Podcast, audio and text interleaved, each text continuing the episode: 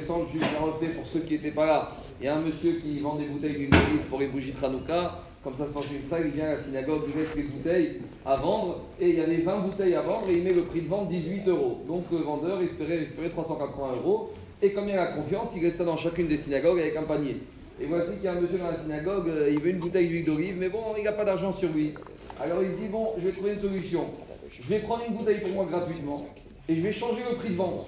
Au lieu que ce soit 20 bouteilles à 18 euros, donc il y aura un chiffre d'affaires de 380 euros, je vais en prendre une pour moi, il en reste 19, je mets le prix à 20 euros, comme ça de façon le vendeur, il va récupérer ses 380 euros, et moi, je me suis payé ma bouteille d'huile d'olive à l'œil. En gros, il fait du business sur le dos du vendeur.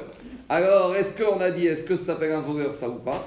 Et est-ce que après s'il a allumé sa bougie Tranouka avec cette huile, est-ce qu'il s'est acquitté? Parce que c'est mitzvah, bah, bah, verra. Alors, par rapport à la première question, est-ce qu'il a le droit de faire ça? Parce que, a priori, le vendeur, il a récupéré ce qu'il devait récupérer comme argent, et les acheteurs, bah, bah, personne ne les a obligés à acheter. S'ils ont acheté 20 euros, bah, ils ont acheté 20 euros, tant, pis pour eux. Alors, la réponse, bien sûr que monsieur n'a pas le droit de faire ça. Pourquoi?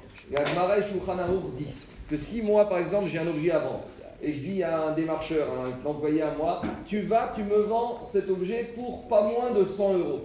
Et maintenant, hein, le démarcheur, le commercial, il a été, il a vendu cet objet pour 200 euros. Est-ce que le commercial, il a le droit de me donner 100 euros et de prendre 100 euros pour lui? Bien sûr que non. Moi, je lui ai dit de ne pas me vendre à moins de 100 euros. Mais ça sous-entend que s'il vend plus, bien sûr que le prix de vente sera pour moi. C'est pas parce que je lui ai dit tu vends pas à moins de 100 euros que veut dire que tout ce qui est au-dessus de 100 euros, je lui donne. Donc, disent les si déjà, dans le cas où il y a un monsieur, il est mandaté pour ça, et malgré tout, il n'a pas le droit de prendre le bénéfice qu'il peut en tirer au-dessus du prix que je ai fixé. A fortiori ici, où la personne qui change le prix, on ne lui a même pas donné d'être mandat pour être euh, le bénéfice, envoyé. Et s'il fait du business et il fait gagner, bah très bien. Qu'il fasse gagner à qui? Qu'il fasse gagner au propriétaire. Donc quand ici il vient lui dire, monsieur, au lieu de vendre les bouteilles à 19, je les, ai, je les ai vendues à 20, et le bénéfice de 1 euro, c'est pour moi, ça c'est n'importe quoi. Le bénéfice de 1 euro, si déjà il doit être à quelqu'un, c'est à qui c'est au vendeur. Deuxièmement, deuxièmement, est-ce que le vendeur maintenant il a le droit de garder ce 1 euro supplémentaire par bouteille que monsieur lui a obtenu? Même ça, c'est pas évident. Vous savez pourquoi? Parce que quand le vendeur il est venu, il a mis 18 euros la bouteille. Ça veut dire que lui, il voulait 18 euros. Il a fixé que son prix c'était 18 euros. Donc comme maintenant il récupère 1 euro de plus, ou 19 euros, quand maintenant il récupère 1 euro de plus par bouteille, alors il ne voulait pas récupérer ces 1 euro.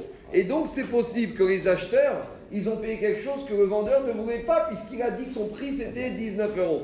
Donc finalement, même peut-être qu'on va dire ici que le propriétaire de ces bouteilles doit rendre 1 euro à chacun des acheteurs parce que l'acheteur, il ne voulait pas récupérer. Bien sûr, c'est à qui de rendre C'est à qui de rendre cet argent C'est pas au propriétaire c'est au monsieur qui a récupéré sa bouteille à l'œil, c'est à lui de rembourser un euro à chacune des personnes qui a payé de façon supplémentaire, et au propriétaire, il n'a rien à payer, puisque de toute façon, il a obtenu son prix.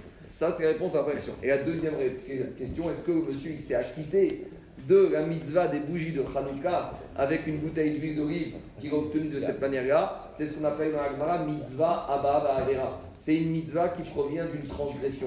Et une mitzvah qui provient d'une transgression, c'est jamais une mitzvah. Il devra réallumer les bougies de Hanouka cette fois avec une huile qui lui appartient à lui, avec une nuance, c'est qu'il ne devra pas faire les bénédictions, il ne devra pas faire les brachot. C'est un principe. Le Gourou ne veut pas d'une mitzvah qui provient d'une avéra. Si tu veux faire la mitzvah, tu la fais. Si c'est pour voler et pour faire la mitzvah, oublie. Le Gourou ne veut pas d'une mitzvah comme ça.